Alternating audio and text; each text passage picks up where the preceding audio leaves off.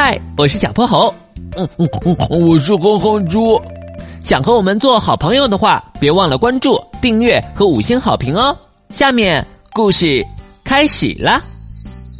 小泼猴妙趣百科电台，潘潘的请假秘诀。小泼猴，今天怎么又没看到潘潘啊？快放学的时候，哼哼猪才发现，已经好几天都没看到熊猫同学了。这我知道，麋鹿老师之前已经通知过了。因为冬天快到了，根据熊类的生活习惯，潘潘正回家准备冬眠呢，要等到春天再回来上学。冬眠就是那种一睡就是好几个月不吃也不喝的状态。对，没错，那时候他们消耗的都是身体里储存的脂肪和能量，所以不需要睡到一半再爬起来找吃的。我也想睡那么长时间。哼哼猪想起潘潘可以在家睡懒觉。而自己还有一大堆作业没写完，眼泪就止不住的要往下掉。唉，谁让你没有冬眠期呢？哦，对了，哼猪，我们等会儿要不要去看看潘潘？不然就要好久才能见到他了。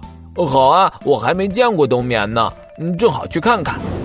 放学后，两人来到潘潘的家门外，探头探脑的从窗户往里看去。这时，屋里的熊猫爸爸瞧见了两人。你们是谁呀？你好，我们是潘潘的同学，想来拜访一下他。嘎吱，体型硕大的熊猫爸爸打开了门，热情的把两人迎进来。你们稍等一下，我去叫他。哎，自从学校放假后，潘潘每天都躺在床上打游戏，连饭都顾不上吃。到底什么时候才能开学啊？熊猫爸爸边摇头边往潘潘的房间走去。小泼猴和哼哼猪对视了一眼。学校放假，可明明离假期还有好长时间呢。正说着，潘潘走出了房间。潘潘，你不是说要准备冬眠了吗？怎么还每天玩游戏啊？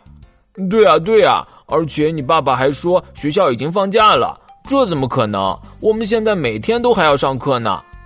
潘潘的脸顿时红了。支支吾吾，半天也说不出话来。其实我们熊猫和其他的熊不一样，根本就不需要冬眠。这只是我为了在家打游戏找出来的借口而已。什么？小泼猴和哼哼猪简直都不敢相信自己的耳朵。可我听说熊类冬天就是会冬眠的呀，不然麋鹿老师怎么会轻易相信你？嘿嘿，这可不一样。我们熊猫对食物的吸收能力很低，每天需要不停的吃东西，根本没办法一直不吃不喝，靠存下来的脂肪来冬眠。而且其他熊冬眠是因为到了冬天食物就少了，要睡上长长的一觉扛过去。可我们不一样，我们在一年四季都能吃到竹子，哪还需要什么冬眠啊？小泼猴和哼哼猪面面相觑。居然还有这样的逃课理由！